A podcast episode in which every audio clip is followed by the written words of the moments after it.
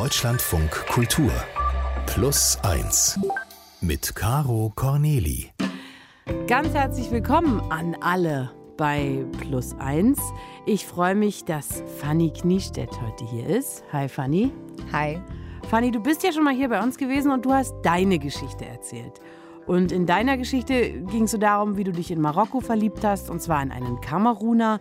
Und ja, wie ihr euren Weg gemacht habt als äh, schwarzes, weißes, deutsches, kamerunisches Pärchen. Und es ging um Machtverhältnisse, Ungleiche innerhalb eurer Beziehung. Und dieser Mann ist auch der Vater von deiner Tochter. Ja, und diese Geschichte, die du uns heute mitgebracht hast, die hat ja, wenn man so will, auch ein bisschen was mit deiner Tochter zu tun. Ganz genau, denn meine Tochter ist ja auch wie die Frau, um die es heute geht, nämlich Jutta Weber, eine schwarze Deutsche und sie wächst auch ohne ihren schwarzen Vater hier in Deutschland auf. Ähm, nur, dass meine Tochter natürlich wesentlich jünger ist, also fünf, um genau zu sein, fast. Mhm. Und Jutta Weber ist mittlerweile 58 und genau, die Geschichte, die ich euch mitgebracht habe heute, da geht es vor allen Dingen ja darum, dass es irgendwie nie zu spät ist, seinen inneren ungelösten Fragen mal zu begegnen. Ich habe mit Jutta Weber per Videocall gesprochen wegen Corona und Kinderbetreuung. Äh, das hat das alles diesmal nicht anders erlaubt. Also Jutta wird also 1964 in Marbusch geboren, in einer Kleinstadt in Nordrhein-Westfalen.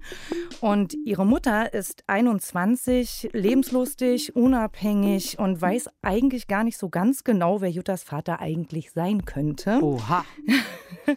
genau. Also sie war, wie gesagt, sehr lebenslustig unterwegs.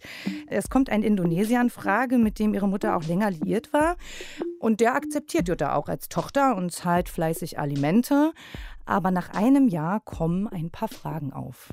Plus war es dann eben so, dass mit einem Jahr sich meine Haare zu einem wilden Afro lockten und dann irgendwie klar war, ähm, das wird doch wahrscheinlich nicht der Vater sein. Und so hat sie dann einfach nochmal nachgewühlt und ist dann letztendlich darauf gekommen, dass ein Jamaikaner, den sie toll fand, den sie in der Band gesehen hatte und dem sie auch mehrmals also zugehört hatte, dass dann er eigentlich noch der einzige in Frage kommende Vater sein könnte.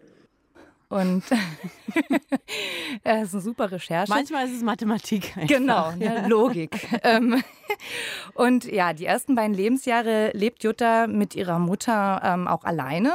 Doch ihre Mutter lernt dann relativ schnell auch einen neuen Mann kennen. Dann leben sie, wie sich das quasi gehört, in Anführungszeichen in Kleinfamilie. Und ihre Mutter bekommt auch bald noch ein Kind, nämlich Juttas kleinen Bruder.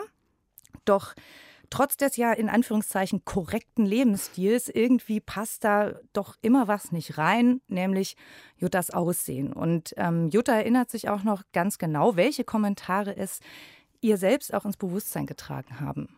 Diese ständige Frage, woher kommen denn deine Eltern? Oder eben, das soll deine Mutter sein, das kann doch nicht deine Mutter sein, die ist ja so blond und hellhäutig. Und ähm, wo kommst du eigentlich wirklich her? Oder bist du adoptiert?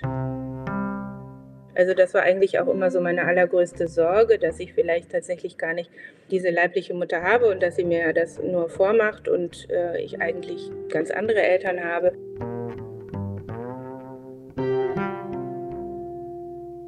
Das kommt dann auch tatsächlich zu sehr äh, zugespitzten Situationen, wo die anderen sagen, deine Mutter lügt oder sie wird dir das sowieso nie erzählen, dass du adoptiert bist. Aber ihre Mutter ist von Anfang an ihr Verteidigungsschild.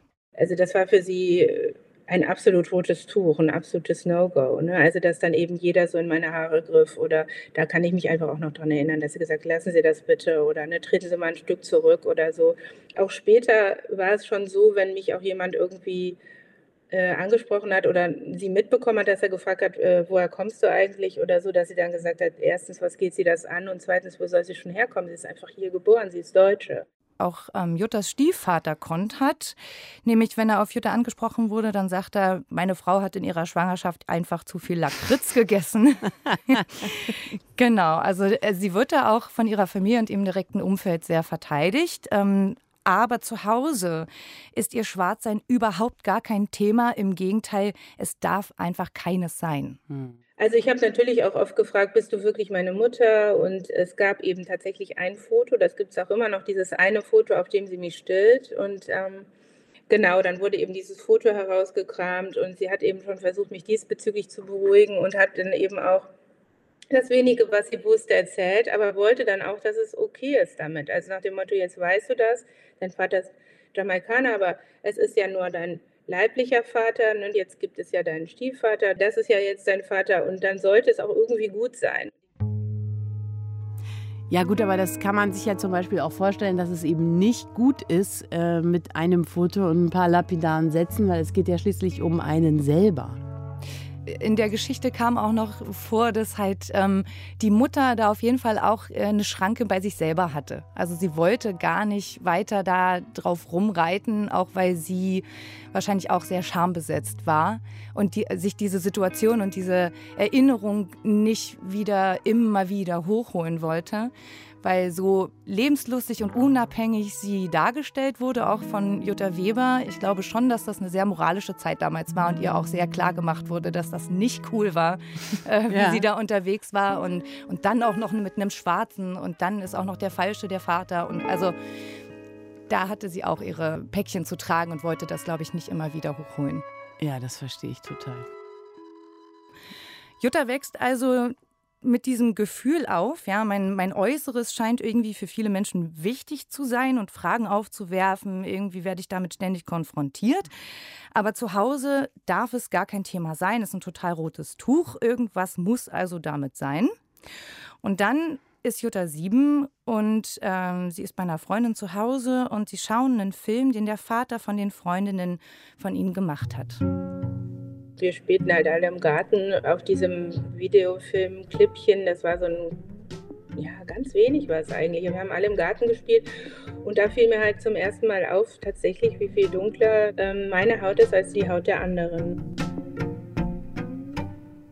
Und da habe ich einfach zum ersten Mal so richtig verstanden, obwohl ich mich ja auch immer im Spiegel ansah oder so, was die anderen vielleicht meinen könnten, wenn sie sagen, deine Haut sieht anders aus oder du siehst anders aus. Da habe ich mich zum ersten Mal so wahrgenommen. Und diesen Film hat sie auch immer wieder angucken wollen. Also sie hat auch immer gefragt, können wir es nochmal gucken, können wir es nochmal gucken.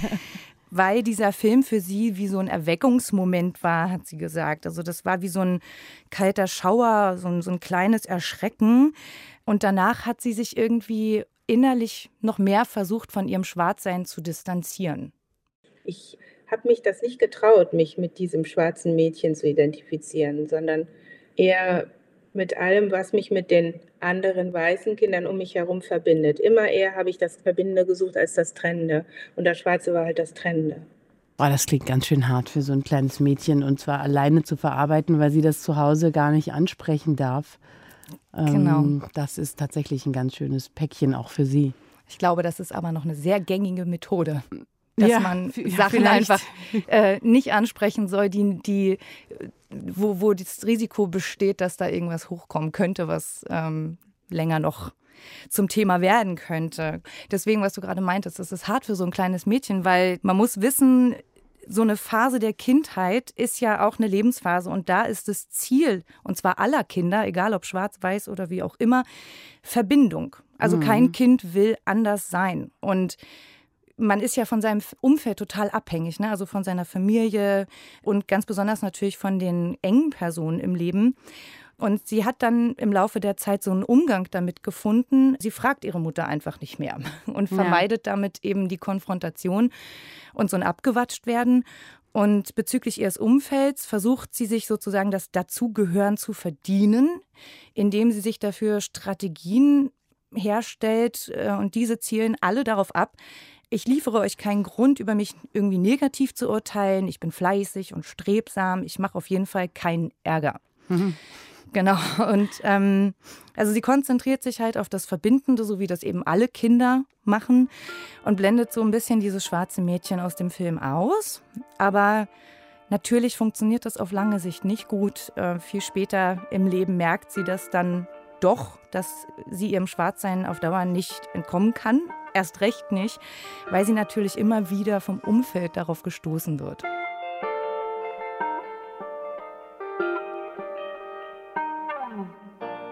Fanny, wie gut kann denn Jutta, wenn gleich ich mir vorstelle, ich kenne die Antwort, wie gut kann sie das denn auf Dauer wegschieben, dass sie anders aussieht? Ja, es dauert schon noch ganz schön lange. Also vielleicht überrascht dich das jetzt. Also es hat auf jeden Fall ähm, erstmal gar nicht so einen großen Einfluss. Also sie orientiert sich an ihrem äußeren Umfeld ähm, und schiebt diesen Filmmoment halt weg. Und so sehr ja aber das Ziel von Kindern Verbindung mit der Umwelt ist, ist eben auch Teil dieser kindlichen Phase, sich selbst zu entdecken. Und Juttas Unterbewusstsein macht das von selber. Mit zwölf fängt sie nämlich an, Bücher zu lesen. Und das erste Buch, was sie liest, ist Onkel Toms Hütte. Mhm. Das erste Buch, wo es um Schwarze geht. Also sie liest das ähm, und denkt sich jetzt nicht, ah, da geht es um mich oder so, aber sie liest halt weiter und sie liest dann noch mehr Martin Luther King und über schwarze Geschichte und sie bekommt so ein bisschen eine Ahnung, dass es da was gibt zwischen Schwarzen und Weißen, aber auf sich bezieht sie das immer noch nicht. Und mit 13 reist sie dann nach London. Da weiß ich noch, dass ich auf den Stufen vom British Museum saß und dann bei den schwarzen Männern, die so vorbeizogen, immer so genau hingeguckt habe. Ne? Also welche Unwahrscheinlichkeit, aber es ist einfach natürlich so ein Mysterium, dieser nicht anwesende Vater. Ich habe einfach viel nach ihm Ausschau gehalten. Also das äh, Schwarze in sich entdecken und die Suche nach ihrem schwarzen Vater, das sind so zwei Seiten der gleichen Medaille. Und alle diese Gedanken, die sie sich dazu macht, die macht sie sich heimlich. Denn ähm, die Fragen zu ihrem Schwarzsein und zu ihrem Vater, das hat sie ja so im Leben gelernt und das wird ja auch immer so vermittelt. Das sind Fragen, die ja eigentlich gar nicht zur Debatte stehen, denn es ist ja alles gut. Sie hat eine tolle Familie, äh, ihr Leben ist geordnet, sie hat einen Vater und damit soll es eigentlich gut sein. Schwarzsein hat nichts mit ihr zu tun. Und gleichzeitig erlebt sie von außen ja immer wieder Situationen, wo ihr Schwarzsein offensichtlich ein Thema zu sein scheint und auch wichtig zu sein scheint. Zum Beispiel, als sie dann Teenagerin ist und dann mit Jungs anfängt anzubandeln, also so sagen wir Anfang der 80er Jahre. Da sind dann die Mütter von den Jungs nicht immer total begeistert davon. Und eine Mutter sagt sogar, helle Menschen zu hellen und dunkle Menschen zu dunklen. Oh mein Gott. Also nicht zu ihr direkt natürlich, aber ne, so ja. lässt es halt fallen, das kriegt man ja mit. Also sie bekommt im Prinzip ihre ganze Kindheit und Jugend, wo sie ja sich orientiert an irgendwas und äh, sich selber entdeckt und finden will, widersprüchliche Signale. Also unterm Strich steht ja immer die Frage, worauf wollen die eigentlich alle hinaus? Ja, also meine Familie, da soll ich das nicht besprechen, da bin ich gar nicht schwarz. Wieso ist denn Schwarzsein irgendwie schlecht? Und nach außen bin ich aber schwarz, denn es wird ja gesehen und auch kommentiert. Und offensichtlich ist das irgendwie auch nichts Gutes. Und sie stellt sich also tatsächlich die Frage, wie ist man denn, wenn man schwarz ist? Und was hat das eigentlich mit mir zu tun? Das arme Kind muss vollkommen verwirrt gewesen sein. Wie soll man, wo ist dann da der Fixpunkt im Leben? Also wenn das eine stimmt und das andere auch stimmt und dazwischen nur Fragezeichen sind. Genau. Und die Frage ist natürlich auch, wie kriegt man denn Orientierung? Was braucht es denn? Ne? Und ja. ähm, offensichtlich hat sie in ihrem Leben nichts davon, ja. was ihr sozusagen so ein bisschen eine Orientierung gibt. Und ja. das ist ja am Ende auch das Problem. Und dann kommt ja aber irgendwann eine neue Lebensphase, wo eben diese Fragen nicht mehr so dringlich sind oder wo man halt sagt, so, jetzt geht's weiter, ich bin erwachsen. Jetzt ist es so, wie es ist. Ich habe einen Umgang irgendwie damit gefunden und offensichtlich muss ich den mit mir selber finden. Und eigentlich fehlt mir ja auch gar nichts. Und jetzt geht's weiter. Sie studiert dann in Göttingen und Düsseldorf Medizin, lernt ihren Mann kennen, wird Ärztin, also eine gute Karriere, hat richtig Wumms ähm, und bekommt nebenbei auch noch vier Kinder. Da ist dann einfach keine Zeit mehr so richtig für Fragen zu ihrem Vater oder zu ihrem Schwarzsein. Ähm, das weiß man als Mutter, dass eigentlich überhaupt keine Spitzen mehr sind für, für Sachen, die nicht mit dem Alltag zu tun haben. Ihr Schwarzsein wird ja aber trotzdem immerhin weiter gespiegelt, also auch im Studium oder in ihrem Beruf. Aber sie ordnet das dann eben anders ein. So, und sagt dann, ach naja, ich sehe halt jung aus oder ich werde nicht ernst genommen, weil ich, weiß ich nicht, eine Frau bin oder sowas. Also sie versucht sich dann auch immer irgendwelche Legitimationsstrategien zurechtzulegen auch wenn sie selber halt versucht, ihr Schwarzsein weiterhin zu ignorieren, gibt es immer mal wieder Momente, in denen sie merkt, naja, irgendwie rumort es doch in ihr und diese ungeklärten Fragen schweben im Raum und so richtig unausweichlich werden dann diese Fragen durch was ganz anderes, nämlich als ihr ältestes Kind anfängt, Fragen zu stellen. Der war, glaube ich, sogar erst zwei. Da haben wir mal eine schwarze Frau auf dem Spielplatz getroffen und er hat mich angesehen und hat äh, so zu ihr geschaut und dann gesagt, Mama, ist das auch meine Mama?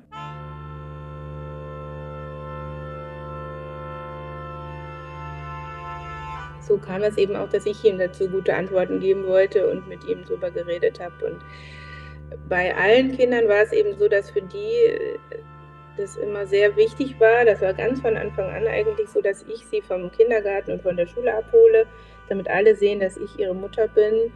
Hm. Genau, und das ist nämlich also auch. Also helle zu helle und dunklen zu dunklen. Nee, interessanterweise ist das nämlich in ihrem Fall besonders wichtig für ihre Kinder, weil ihre Kinder ihr nicht ähnlich sehen. Mhm. Also sie hat auch äh, gesagt, beim vierten Kind musste sie dann schon lachen, weil sie sich gedacht hat, kann ja wohl nicht wahr sein. Jetzt sehen meine Kinder sehen mir auch nicht ähnlich. Ah. Also die werden quasi weiß gelesen. Ja. Aber für ihre Kinder war es ganz wichtig, dass auch das Umfeld sieht, ich habe eine schwarze Mama. Mhm. Also das ist auch Teil von mir sozusagen. Denn ja, am Ende haben die ja so eine ähnliche Situation wie Jutta früher mit ihrer Mutter, wo der Tenor eben ist, ihr seht euch beide nicht ähnlich, also könnt ihr nicht verwandt sein. So, mhm. wo es halt so diesen, diesen Zweifel von außen herangetragen wurde, ist das überhaupt meine Mama oder ist das eigentlich, äh, gehöre ich zu dieser Familie? Ne? Nur, dass halt Juttas Kinder in ein schwarzes Gesicht geguckt haben, als sie aufgewachsen sind und sich daran orientiert ah, haben. Und sie hat in ein weißes und Gesicht Und sie hat geguckt. in ein weißes Gesicht ah, geguckt. Ja, ja. Also so rein auf tiefen psychologischer Ebene, ne? wenn man ein Baby ist, man kommt raus, guckt in ein Gesicht und orientiert sich natürlich daran. Ja. Genau. Und deswegen war das Schwarzsein für ihre Kinder ja viel näher, obwohl sie selber gar nicht unbedingt so gelesen werden. Und es gab weniger Berührungsängste und es durfte auch ein Thema sein, nicht so wie bei Jutta. Und deswegen hat zum Beispiel auch ihr ältester Sohn sehr früh viel über Jamaika gelesen. Und auch ihre Töchter fragen ganz früh, wo denn eigentlich der Opa ist. Und natürlich will sie ihren Kindern irgendwie Antworten geben können. Und dazu muss sie sich ja mit ihren eigenen ungelösten Fragen erstmal konfrontieren, von denen sie ja dachte, dass die gar nicht mehr gelöst werden müssen, weil erst vielleicht gibt es die ja gar nicht oder sind eben nicht ganz so wichtig, wie sie dachte. Meine Kinder haben gemerkt, dass es ein großes Thema ist, äh, das aber überhaupt nicht bearbeitet wurde in dieser Familie oder irgendwie doch vielleicht viel zu wenig und haben dann schon, glaube ich, diese Lücke gespürt. Da habe ich ihnen bestimmt auch einiges unbewusst vermittelt, ne? dass da was ist, was auch in mir ja so als Manko herumliegt und sie haben versucht, diese, diese Lücke zu füllen.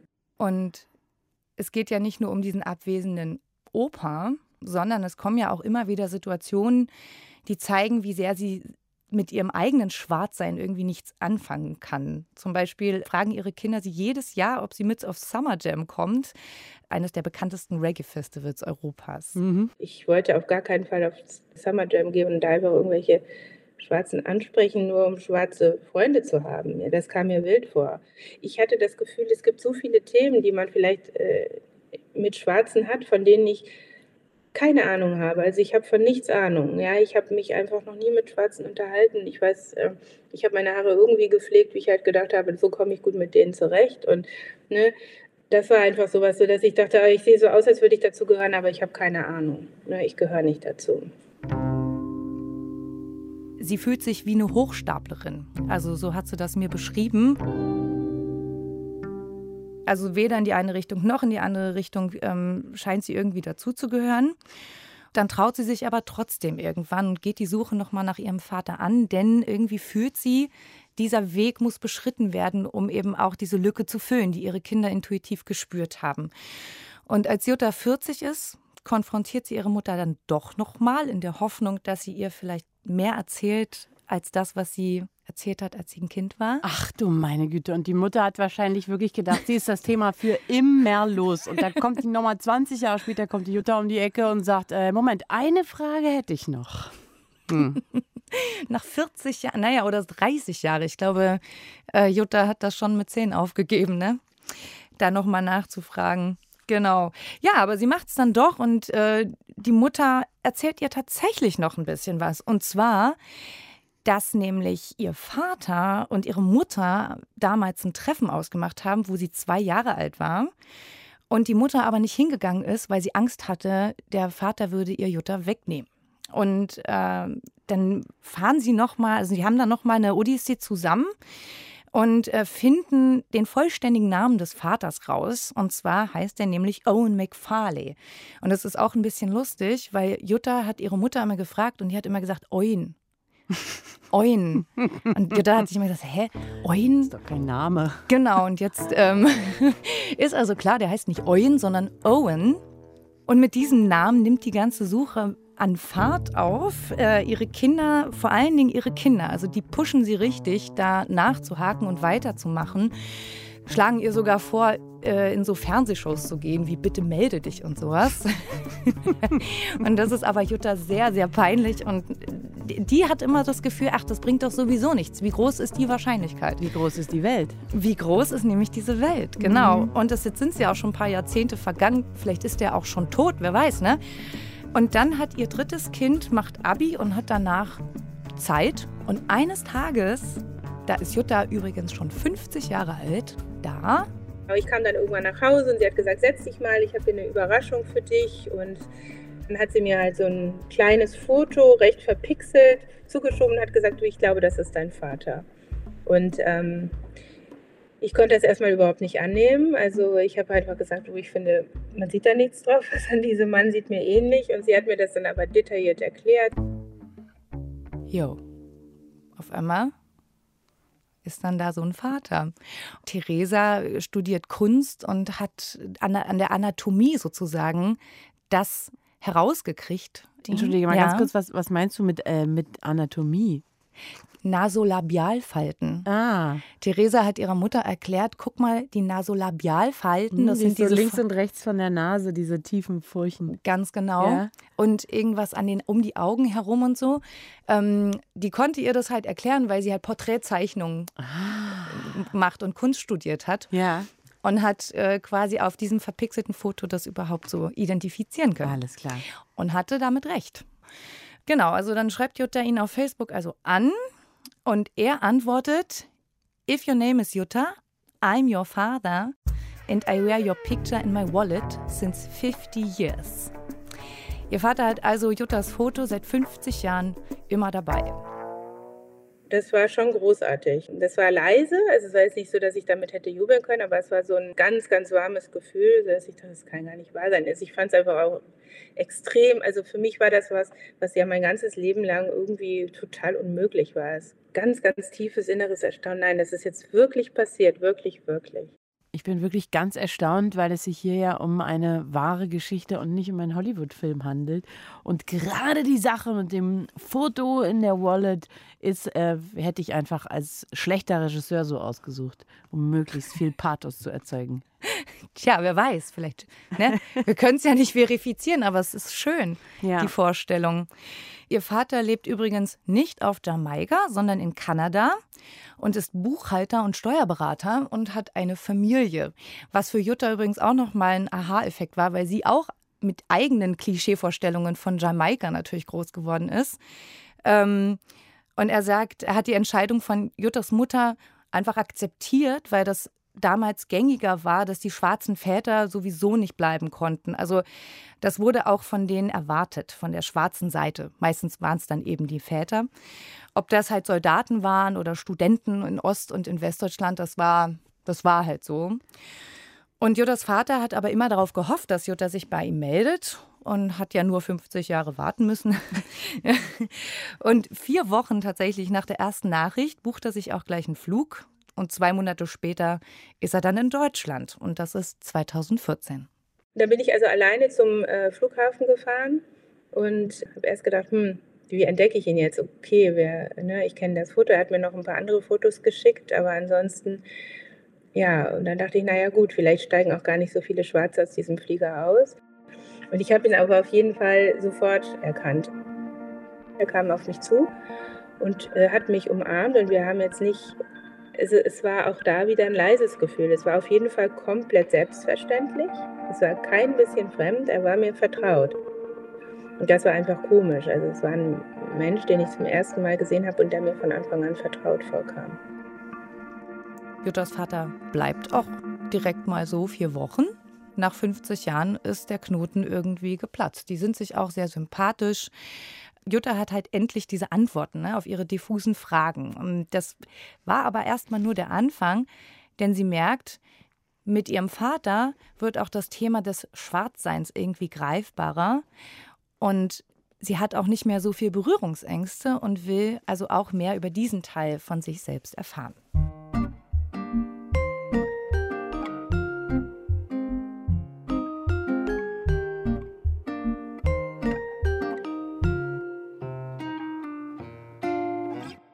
Wie geht es denn jetzt nach diesem Wiedersehen für Jutta weiter, Fanny? Ja, also tatsächlich hat dieses Finden ihres Vaters noch viel mehr Knoten gelöst, die irgendwie so diffus ihr ganzes Leben bestimmt haben. Denn mit dem Vater verändert sich auch ihr eigenes Bild von sich selbst.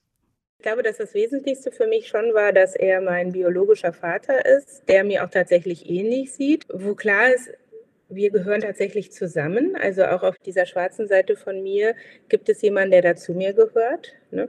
Es ist tatsächlich ein Teil von mir, schwarz zu sein. Ja. Es ist ein Teil von ihr, schwarz zu sein. Aber da könnte ich ja schon wieder heulen, weil das ist, das hätte man doch alles wirklich etwas zeitnah für sie haben können. Relevante Teile von ihrem Leben hat sie das einfach nicht erfüllt bekommen. Ja, aber wie gesagt, das ist äh, viel gängiger, als wir uns vielleicht vorstellen mögen. Ja. Aber wir merken erstmal, wie wichtig das offensichtlich ist, irgendwie so ein so ein Außenbild auch zu haben. Ne? Also ihre Mutter ist halt das Außenbild ihrer weißen Seite und jetzt hat sie eben auch das Außenbild ihrer schwarzen Seite und hat damit irgendwie halt keine Angst mehr auch vor ihrem eigenen Schwarzsein, weil ihr Schwarzsein gespiegelt wird. Und dieses Hochstaplerinnengefühl löst sich damit eben auch auf. Ne? Sie darf jetzt auch mehr über ihr Schwarzsein erforschen und tatsächlich tut sie das auch. Und sie fährt nach Jamaika zusammen mit ihrer Familie und treffen da auch noch die Familie ihres Vaters aus Kanada und die Familie aus Jamaika, selbstverständlich. War auch wirklich dieses Ankommen, äh, also dass mich dieser Mann, der meinen Koffer mir gab, ne, da wird der Koffer einem so vom Band gegeben, ne, der mir dabei half, der dann so gesagt hat, äh, Welcome home. Das hat sich völlig völlig verrückt angefühlt, also ganz warm. Und das war einfach schön. Ja, also ne, 2% auf Jamaika sind weiß. Man ist einfach Teil äh, der Jamaikaner, wenn man, wenn man eben nicht weiß ist. Ja, ich glaube, das sind halt Sachen, die sind für uns halt selbstverständlich, dass man irgendwie so in der Masse untergeht. Ne? Aber für Jutta war das äh, halt was Besonderes, weil sie das so ja noch nie gekannt hat. Sie geht halt unter. Sie fühlt sich wohl und sie bleiben insgesamt drei Wochen da. Und das ist so eine Mischung aus Urlaub im Ressort und ähm, Entdecken der eigenen Wurzeln. Die fahren durchs Land. Äh, ihr Vater zeigt ihr ein bisschen, wo er herkommt, wo er aufgewachsen ist. Und dann gibt es, wie gesagt, nochmal dieses große Familientreffen an dem Ort seiner Kindheit. Und am Ende beantwortet die Reise nach Jamaika viele von Juttas Fragen und zwar nach Jahrzehnten. Mhm. Ne? Also sie kann halt endlich mit diesem Thema ihrer Herkunft gut umgehen und auch einfach so ein bisschen abschließen. Das hat mich sehr frei gemacht. Also das war eben auch, glaube ich, das, was ich jetzt so im Nachhinein darüber sagen würde, über die letzten sieben Jahre, dass sie mich deutlich freier gemacht haben. Also es ist jetzt rund, es ist gelöst, es ist nichts mehr verschlossen, äh, nichts, wofür ich mich mehr erklären muss. Es ist jetzt einfach selbstverständlich zu mir gehörend und das ist schön.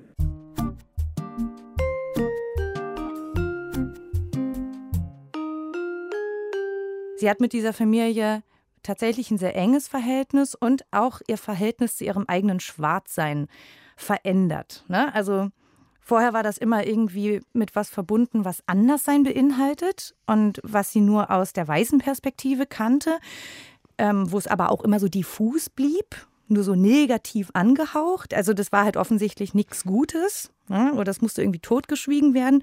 Und das hat ja Jutta so unsicher gemacht. Und dieses Gefühl wurde jetzt aufgelöst, weil sie eben einen Bezug bekommen hat zu ihrer schwarzen Seite. Es ist so ein bisschen, als hätte sie eine äh, Spinnenweben verhangene Kiste auf dem Dachboden gehabt, wo ganz viele Totenkopfzeichen drauf waren. Und sie hätte nun final diese Kiste geöffnet und gesehen, ähm, ja, da sind irgendwie ganz wunderbare Sachen für sie drin versteckt gewesen. Genau. Jetzt ist für dich diese Geschichte insofern eine besondere gewesen, als du auch eine weiße Mutter mit einem schwarz gelesenen Kind bist. Was hat denn diese Recherche mit dir persönlich jetzt gemacht? Ich bin ja dadurch, dass es mich persönlich betrifft und ich mich da auch irgendwie informieren möchte, überhaupt auf diese Frau erst gestoßen.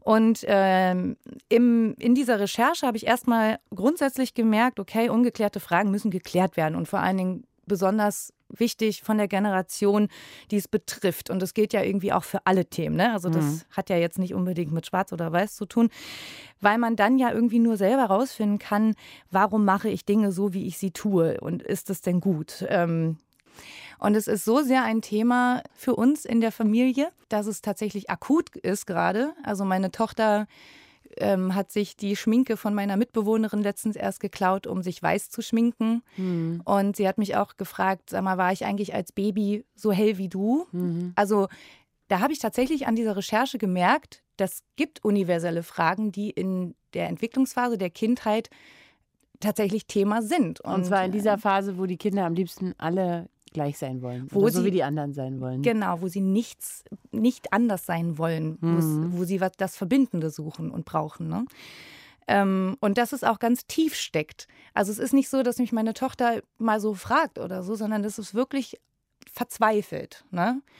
Ähm, und ich habe aber halt gelernt, dass ich ihr irgendwie helfen kann damit auch. Also ja, dass ich das eben nicht so machen möchte wie Juttas Mutter, mhm. sondern dass ich ihr da einfach Raum geben lassen möchte, wenn sie diese Fragen hat, ähm, ohne zu denken, oh mein Gott, äh, jetzt will sie nur noch mit Schwarzen abhängen und ich, ich, ich, ich spiele jetzt gar keine Rolle mehr oder so. Ja. Weil ich glaube, das ist auch innerlich bei vielen Müttern so ein bisschen auch die Angst. Also das ja. habe ich bei mir selber auch gemerkt, dass ich halt schon denke so, oh nee, das ist was, das kann ich mit ihr nicht teilen, aber ich will sie ja beschützen und es ist ja irgendwie meine Aufgabe, aber ich kann es nicht. Aber dass ich eben trotzdem das Handwerkszeug habe, ihr da irgendwie zu helfen, indem ich ihr eben auch Identifikationsfiguren gebe, in denen sie sich wiedererkennt. Das ist auch was, was ich ganz extrem gemerkt habe, auch sehr früh.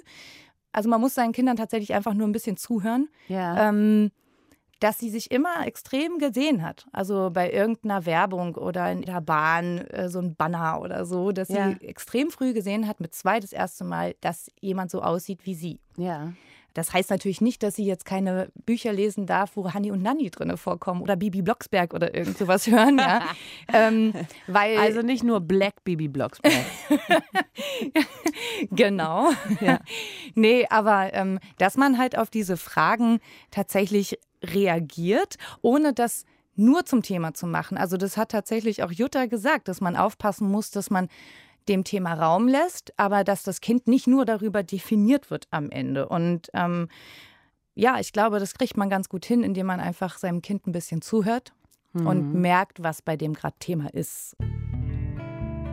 Also jetzt, wo ich einfach beides leben kann, weiß ich, dass es sich total durchmischt. Ja? Es gibt nicht das Schwarz und das Weiß. Und wenn man es eben so überhöht, dann wird genau das unterstrichen, dass es eben vermeintlich diese Unterscheidungen gibt.